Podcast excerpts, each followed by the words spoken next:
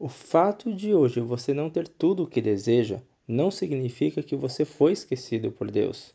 O Deus que escreveu a sua história a escreveu com riqueza de detalhes. O seu passado e presente podem ter sido de lutas e derrotas, mas o seu futuro será de vitórias. Deus sempre está no controle de tudo o que acontece. Ele está no controle de cada detalhe da sua vida.